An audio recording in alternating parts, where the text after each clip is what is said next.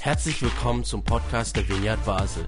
Mit einer Online-Spende auf unserer Website kannst du unsere Arbeit und Vision finanziell unterstützen. Vielen Dank fürs Mittagen und viel Spaß beim Zuhören. Es geht uns ja allen gleich. Wir müssen daheim bleiben. Gewisse haben Sorgen, es gibt Herausforderungen. Es gibt keine einfachen Antworten.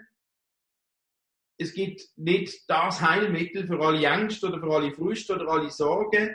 Wir alle wissen nicht, wie sich das genau entwickelt mit Corona, ob es jetzt bald vorbeigeht, ob es eine zweite Welle kommt. Es bleiben viele Fragen offen. Und was liegt da näher als zu beten? Und ich glaube, viele Menschen fangen an beten, wenn sie gerade vor Herausforderungen stehen. Manchmal gibt es sogar Menschen, die eigentlich gar nicht an Gott glauben und eigentlich gar keine Beziehung zu Gott haben. Aber wenn Probleme kommen, wenn sie irgendwie in Gefahr sind, wenn Krisen da sind, dann können sie anbeten. Dann können sie an plötzlich zu Gott rufen. Lieber Gott, hilf mir. So Stoßgebet. Und ich meine, solche Stoßgebet, Schnellgebet. Auf der einen Seite können die gewisse Fragen aufwerfen. Also, Gott ist ja nicht unbedingt einfach so der Schnellgebetsautomat, wo man McDrive-mässig kann hinfahren, ein Gebet oben reinwerfen oder, und unten kommt die Lösung raus, wo man jederzeit einfach nur ein Stoßgebet muss und dann klappt alles. Aber es ist ein Gebet, was sich an Gott richtet. Immerhin ist jedes Stoßgebet ein Gebet. Und ich meine, wenn ein Mensch betet zu Gott, ist das immer gut. Es ist immer richtig. Es ist immer hilfreich. Und auch wenn Menschen, die sonst keine Vorgeschichte mit Gott haben, beten, ist es trotzdem hilfreich, weil sie machen etwas Gutes. Der Titel von der Serie heißt Dein Reich komme. So einen vertrauten Satz hat sicher jeder von euch auch schon betet. Kennen wir vom Vater unser ein vertrauter Satz, aber manchmal denke ich, vielleicht gleichzeitig auch ein geheimnisvoller Satz. Wir kennen da zwar das aus dem Vater unser, dein Reich komme, dein Wille geschehe. Und vielleicht ist das so eine, so ein Satz, wo millionenfach betet worden ist, vielleicht auch millionenfach missverstanden worden ist, vielleicht so oft das Richtige betet mit dem falschen Hintergrund und irgendwie trotzdem gut. Wie ist ein Gebet? Wo Gott uns ja eigentlich aufgetragen hat. Wir kommen aber gerade noch dazu. Wir werden jetzt in den nächsten Sonntagen uns vermehrt Gedanken machen zum Thema Gebet in verschiedenen Facetten. Nächste Woche wird Bernhard und Claudia Mössner bei uns im Zoom sein und werden Input halten. Sie sind Leiter vom HOP, vom House of Prayer, vom Gebetshaus an der Margrethenstrasse. Und heute geht es einfach darum, so ein bisschen eine Einführung, um ein bisschen einzuführen oder ein bisschen was kommt auf uns zu.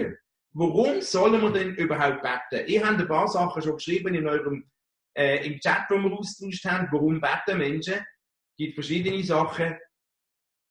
In Lukas 11, da lesen wir, dass Jesus mit seinen Jüngern unterwegs war. Und die sind damals zu Fuß durch die Wüste gegangen, sind unterwegs gewesen, von einem Dorf zum anderen. Und dann lesen wir, wie eines Tages, wo sie unterwegs sind, Jesus Halt gemacht hat in der Wüste, um zu beten.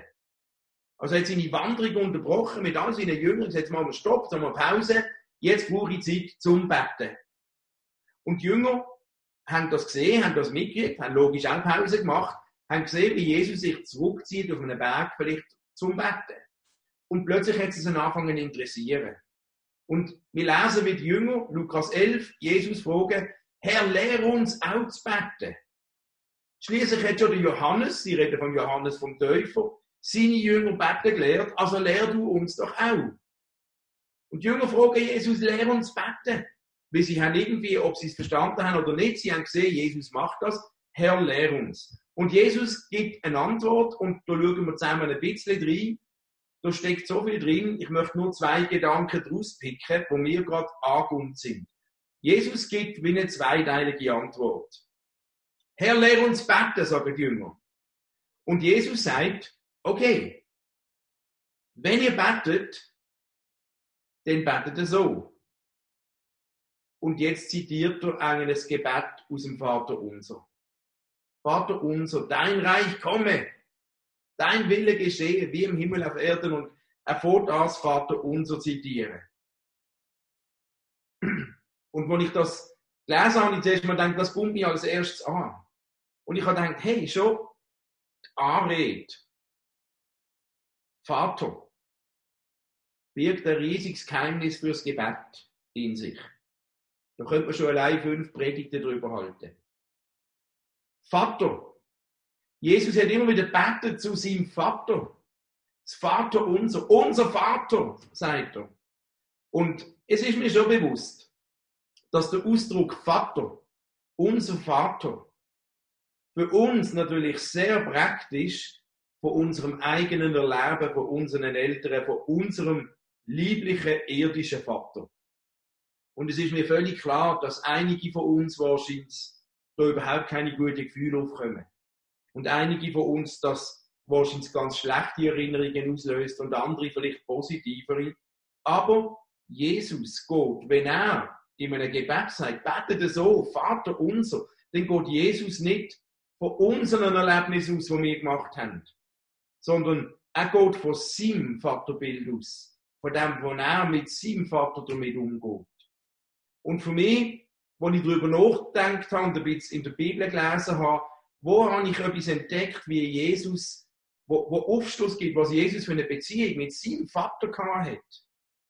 Dann ist mir zum Beispiel aufgefallen, dass die Vaterbeziehung, die Jesus hat, praktisch war von einem tiefen Vertrauen von Jesus in seinen Vater. Jesus hat gewusst, mein Vater hat immer ein offenes Ohr für mich. Der ist jederzeit für mich da. Jesus hat gewusst, ich kann auf einer Wanderung mit in der Wüste eine Pause machen, ich kann auf einen Berg, ich kann mich zurückziehen, ich kann in einem Garten, ich kann mit Leuten sein. Mein Vater hat immer Zeit von mir. Das ist etwas, was Beziehung zwischen Jesus und seinem Vater ausgemacht hat.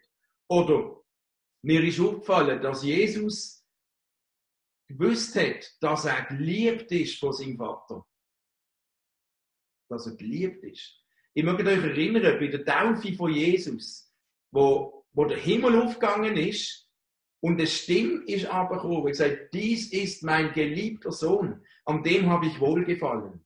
Hey, wisst ihr, was das mit einem Mensch macht, mit Jesus macht? Wenn der Himmel sagt, das ist mein Sohn, den ich gern habe, dir habe ich wohlgefallen. Das ist nicht nur Jesus eingefahren, das tut jedem Kind gut, wenn er das von seinem Vater hört. Und Jesus, seine Beziehung zu seinem Vater ist prägt vom Wissen, mein Vater liebt mich. Die Beziehung von Jesus zu seinem Vater ist auch prägt von einem Ausdruck von einer innigen Beziehung. Jesus hat immer wieder betont, ich und der Vater sind eins. Wir sind noch. Wir wissen voneinander. Wir sind vertraut. Wir sind eins. Ein Ausdruck von einer innigen Beziehung. Jesus, seine Beziehung zum Vater, ist auch prägt von großem Respekt seinem Vater gegenüber. Wir lesen das, wo Jesus sagt, ich mache nur das, was ich der Vater sehe. Ich schaue auf ihn. Und das, was er sagt, das, was er zeigt, das, was er macht, das mache ich auch. Du hast ganz viel Respekt drin. Du hast ganz viel Vertrauen drin. Für mich sind all die Sachen, und es geht noch mehr, Ausdruck von einer Vertrautheit, von einer Beziehung, von Liebe. Ob das Respekt ist, ob das Gewusste, das Wissen ist Liebe, ob das eine Beziehung ist, wir sind eins, ob das Vertrauen ist, sind alles Attribute, die Beziehungen beschreiben. Und das ist, glaube ich, die Grundlage vom Gebet. Und wenn Jesus sagt, wenn ihr betet, dann betet er so.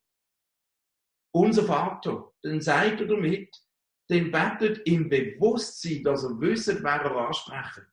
Betet im Bewusstsein, zu wem er redet. Betet im Bewusstsein, dass er zu eurem himmlischen Vater redet. Nicht zu deinem Vater, wo vielleicht bei dir komisch hinterlassen hat, sondern zu eurem himmlischen Vater, wo euch total uneingeschränkt mit allen Folgen liebt. Wo mit euch so eine Beziehung wird, wie ich zum Gehen zu meinem Vater.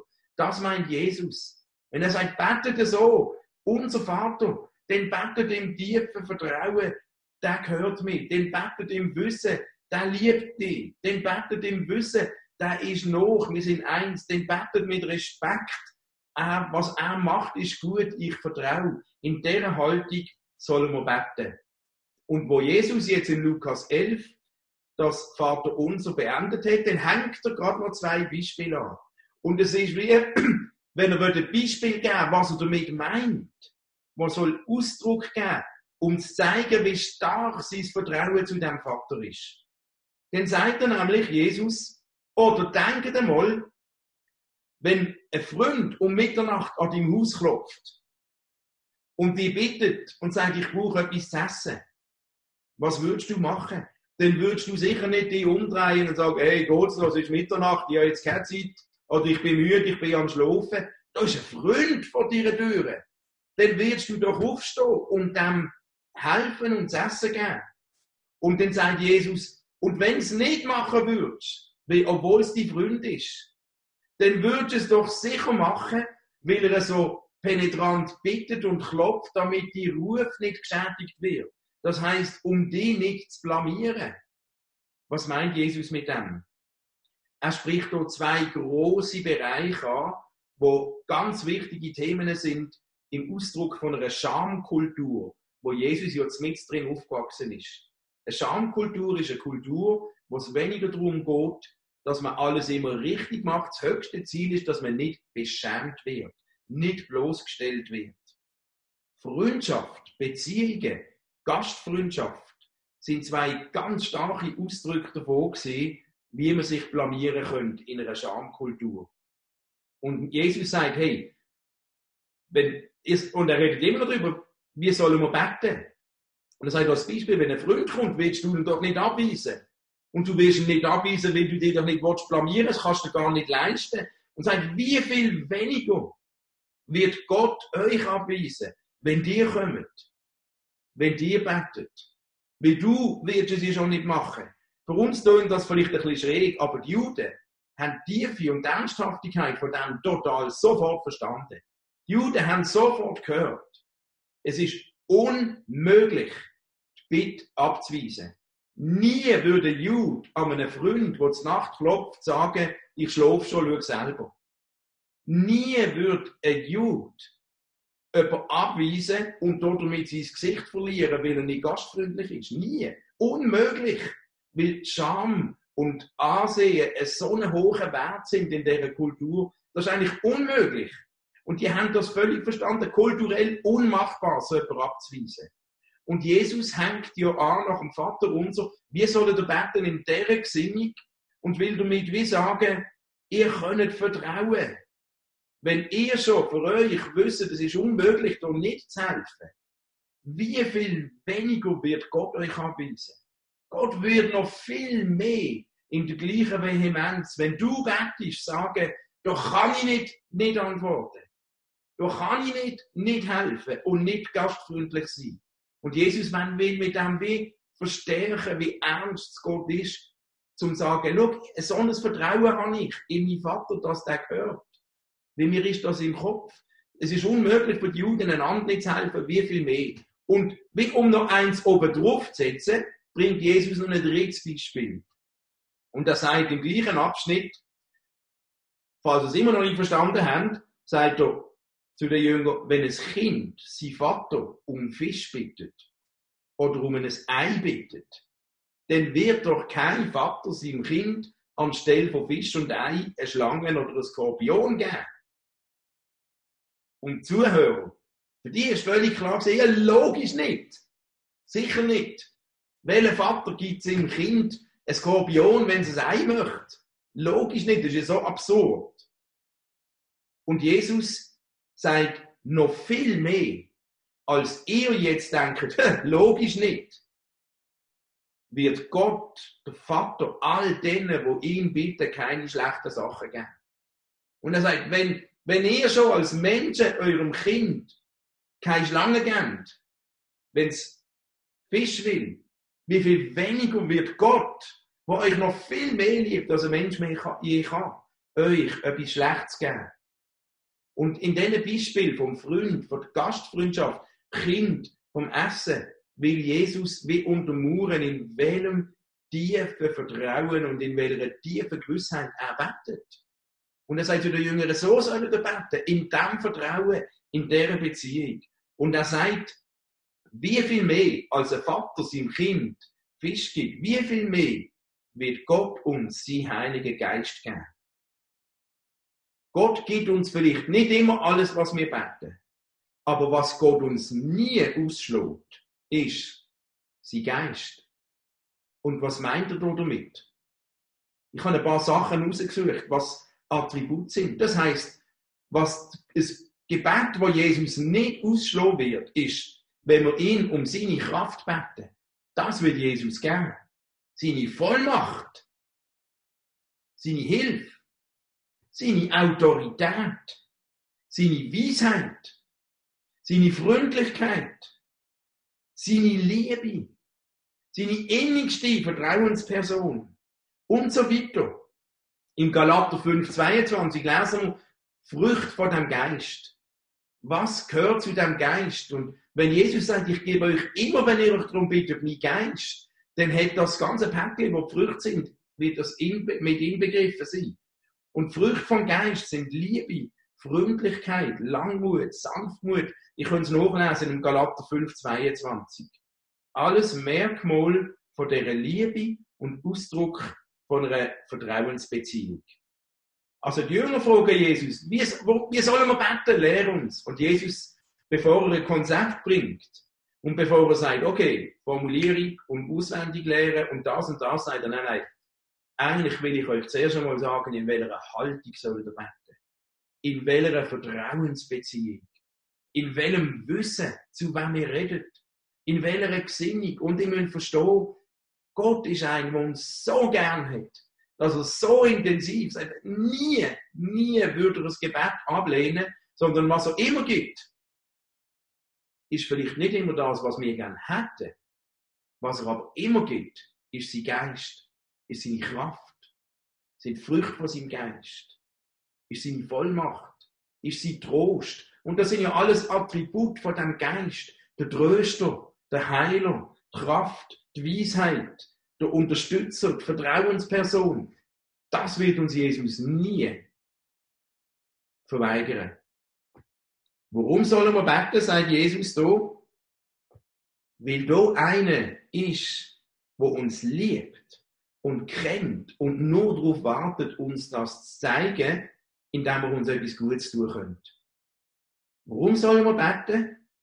Weil da einer ist, wo uns nicht nur liebt, sondern wo uns immer gehört und nie abweist. Und wenn es mit in der Nacht ist und du schon am Schlafen bist, oder Gott schläft nie.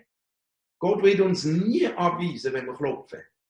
Noch viel weniger als die Juden das in der Schamkultur mit Freunden gemacht haben. Warum sollen wir beten? Weil wir wissen, wir beten zu jemandem, der uns etwas schenken will, wenn wir ihn darum bitten. Nämlich sein Geist. Sein Geist, mit dem ganzen Päckchen, das dabei ist. Und ich gedacht, das hat mich so richtig getroffen, wo Jesus sagt, es geht nicht um ein Konzept, es geht um einen Ausdruck von dieser Beziehung und er sagt, vertraue drauf. Seid euch bewusst, wer der Vater ist. Und der hat zuerst einmal sein ganzes Herz, seine ganze Vollmacht von seinem Geist offen, jederzeit für uns. Für dich, wenn du betest. Jetzt, ich möchte noch ein bisschen darauf eingehen, ähm, warum beten? Die Frage. Ich habe mir die Frage gestellt und eigentlich hänge ich jetzt an, das, was am Anfang ihr habt reingeschrieben. Ich habe ein paar Sachen von mir herausgeschrieben, warum ich würde beten. Und es sind gleichzeitig Erlebnisse, Erfahrungen, die ich selber in meinem Leben mit Gott schon gemacht habe. Und ich würde mit dem euch wie Mut machen und etwas von dem unterstreichen, was ich jetzt gerade vorher gesagt habe, was die Vertrautheit, die Beziehung zum Vater, was das bewirken kann und wie ich das erlebt habe. Ich muss sagen, ich bin selber jetzt nicht der größte Gebetschampion von allen. Ich bin jetzt nicht der, der den halben Tag im Bett kann verbringen und so. Und trotzdem habe ich ein tiefes Vertrauen ins Gebet. Wenn ich mir überlege, was habe ich erlebt und warum bete ich? Dann ist das Erste, was ich aufgeschrieben habe, weil ich total sicher bin, beten hilft immer. Beten hilft immer. Und wenn es nicht hilft, dass das passiert, wo ich dafür bete, dann hilft es ganz sicher insofern, dass es mir selber gut tut, wenn ich bete. Weil es hilft, wenn man seine Sorgen kann formulieren und kann aussprechen, an Gott kann abgeben im Gebet. Das Aussprechen beim Betten befreit. Das Loslassen von Gedanken, die einen bedrücken, erleichtert. Und es hilft mir so oft, meine Gedanken zu sortieren, wenn ich, wenn ich die kann aussprechen vor Gott. Und es liegt wie ein Geheimnis drin, ob das passiert, was ich mir wünsche oder nicht. Aber während ich es formuliere, passiert etwas in mir, wo ich muss sagen, das hilft mir. Beten hilft immer. Und ich habe auch gemerkt, es entfaltet sich so eine große Kraft, wenn man weiß, dass jemand für einen betet. Wie oft schon bin ich in Moment gesehen, wo es mir so viel Mut hat gegeben, zu wissen, da ist jemand, der an mich denkt und der für mich betet. Das hilft ungemein.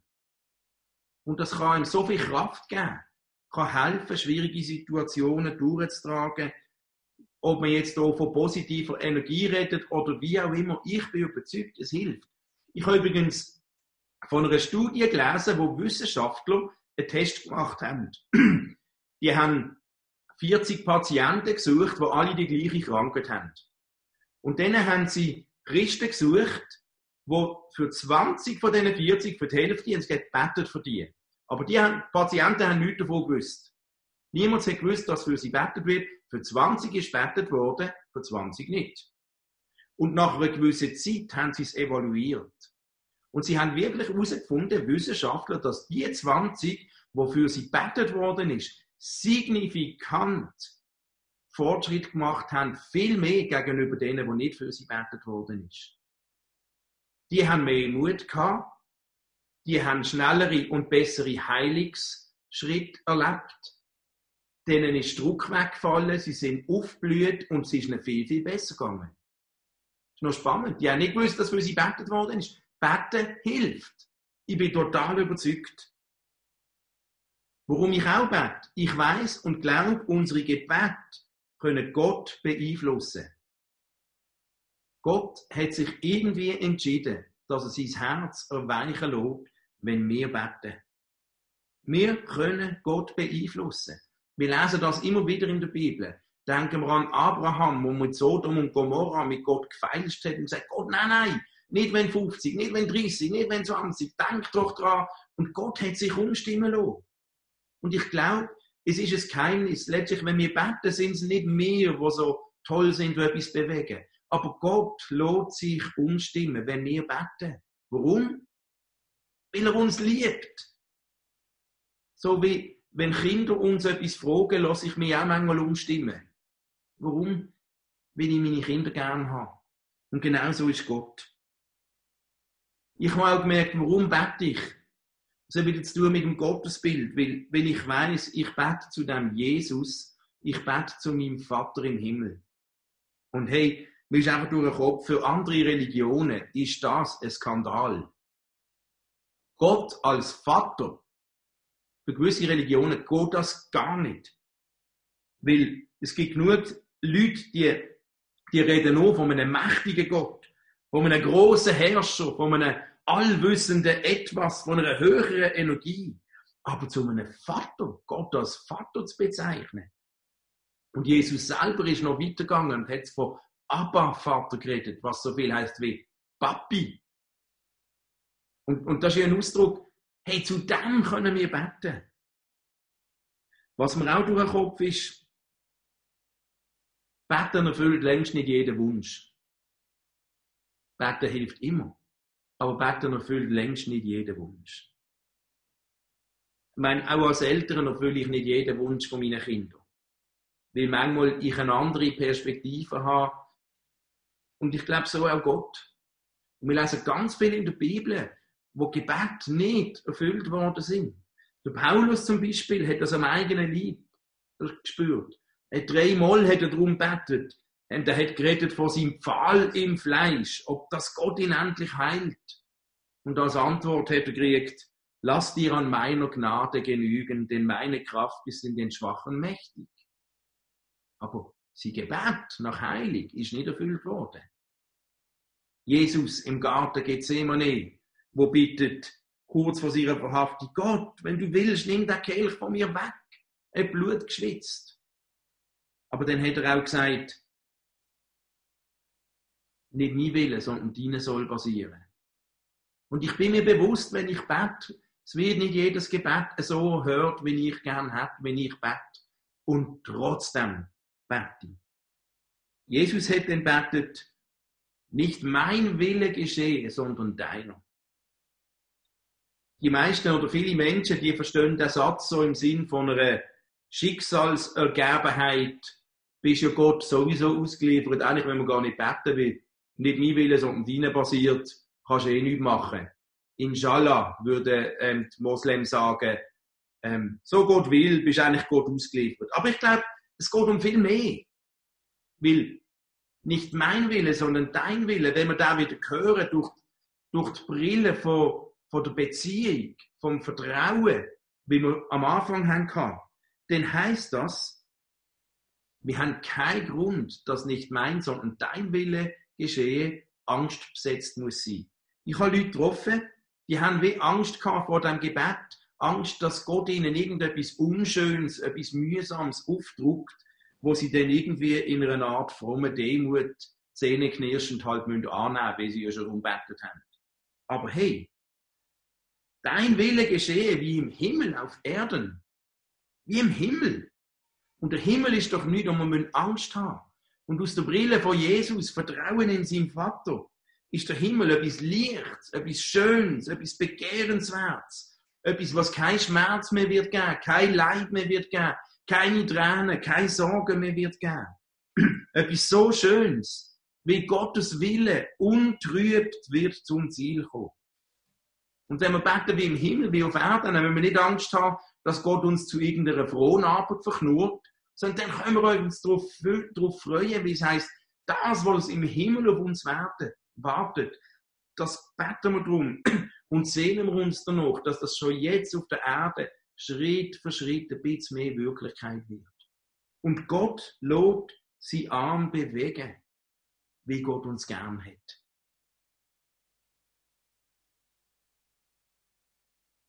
Was ich als letztes noch aufgeschrieben habe, ich versuche nicht erfolgsorientiert zu beten.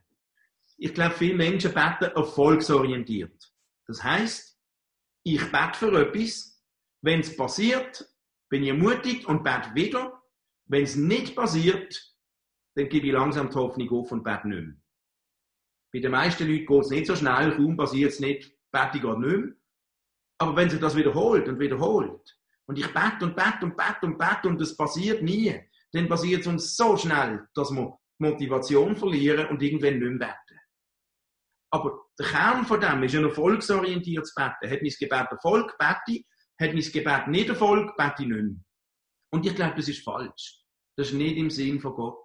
Wie Gebet, einige von euch haben es auch geschrieben, ist Beziehung zu Gott und Nähe zum Vater. Und wenn wir beten im Geist Jesus, im Vertrauen, zu wem beten wir, dann ist Gebet in allererster Linie eine Nähe zum Vater zum Vater und schon das generiert ein Sagen. Ich bin total sicher, wenn ich bete, generiert das immer Sagen. Weil, wenn ich bete, wenn ich mit Gott rede, dann muss ich ja eine gewisse Offenheit und eine gewisse Nähe haben. Ich kann nicht mit jemandem reden, wenn er, wenn er weit weg ist und wenn ich ihn gar nicht anrufe. Oder wenn er nicht zulässt. Also beten zu Gott braucht eine gewisse Nähe und allein die Tatsache, dass ich mein Anliegen, meine Sorgen, meine Freude bei Gott adressiere, ihm erzähle, ihm austausch, bedeutet, dass ich ein Vertrauen habe, dass das der beste Ort ist, wo ich mit dem hin soll. Und indem ich das mache, ehrt das Gott. Das ist wie, wenn ein Kind kommt und mit seinen Eltern schwätzt und etwas Persönliches erzählt, dann tut das einem gut als Eltern. Weil wenn du ins Vertrauen gezogen wirst, ist das ein Ausdruck von Wertschätzung. Ein Ausdruck von ein Stück Liebe und Vertrauen. Und es tut uns immer gut, wenn wir ins Vertrauen gezogen werden. Und so, wenn ich bete zu Gott, dann ist allein die Tatsache, dass ich mein Anliegen nicht noch jemand anderes hinbringe, sondern bei ihm deponiere, schon Ausdruck von dieser Nähe. Und Gott segnet das. Und Gott braucht das. Und ich glaube, das generiert Sagen.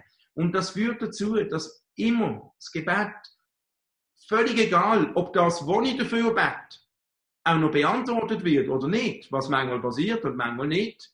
Aber völlig egal, was mit dem passiert. Ich werde bereits gesegnet, schon nur will ich mit meinem Anliegen zu Gott kommen. Und das ist wie ein anderer Fokus. Ich bete dann nicht mehr, weil ich Erfolg erlebt habe, oder bete nicht mehr, weil ich keinen Erfolg erlebt habe. Ich bete, weil ich weiß, ich bin am richtigen Ort mit dem. Und wo soll ich denn hin, als in die Nähe Gottes? Wo könnte ich denn besser hin, als zu ihm? Und schon die Entscheidung birgt Sagen in sich. Und ich bin total überzeugt, jedes Mal, wenn ich bete, passiert etwas Positives in mir. Weil in der Nähe von Gott werden wir immer irgendeiner Form positiv prägt und angesteckt.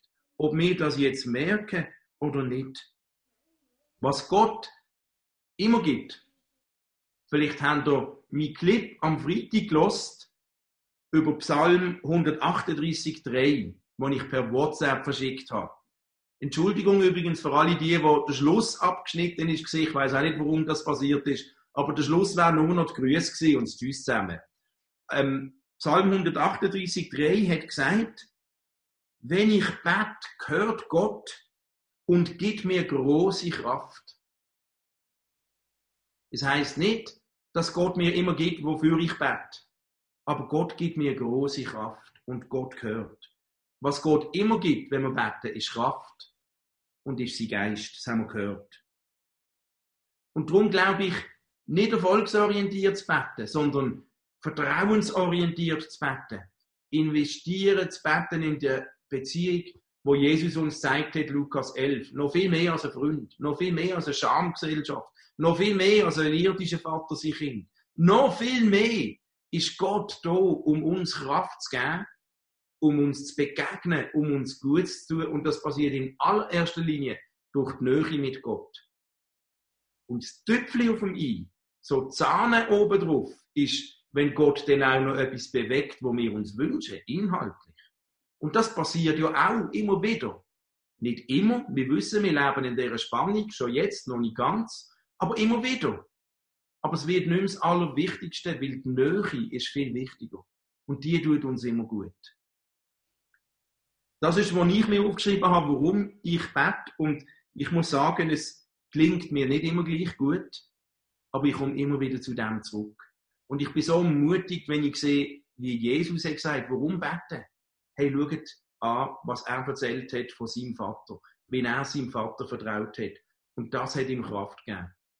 Ich wünsche euch, ich wünsche uns allen, dass in der nächsten Woche, wir sind jetzt erst so ein bisschen am Einsteigen, dass wir da etwas entdecken von dem Geheimnis, was das Gebet drinnen birgt, in sich birgt. Und wir werden mit dem Bernhard und der Claudia nächste Woche, der Till wird übernächste Woche, dann will ich wieder kommen und dann tun wir es vielleicht noch weiter.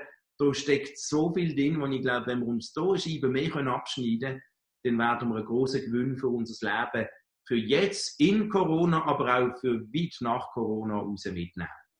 Jetzt lassen uns etwas von dem praktisch machen. Ich sage, wenn wir wenn wir in die Nähe Gottes kommen, werden wir gesegnet.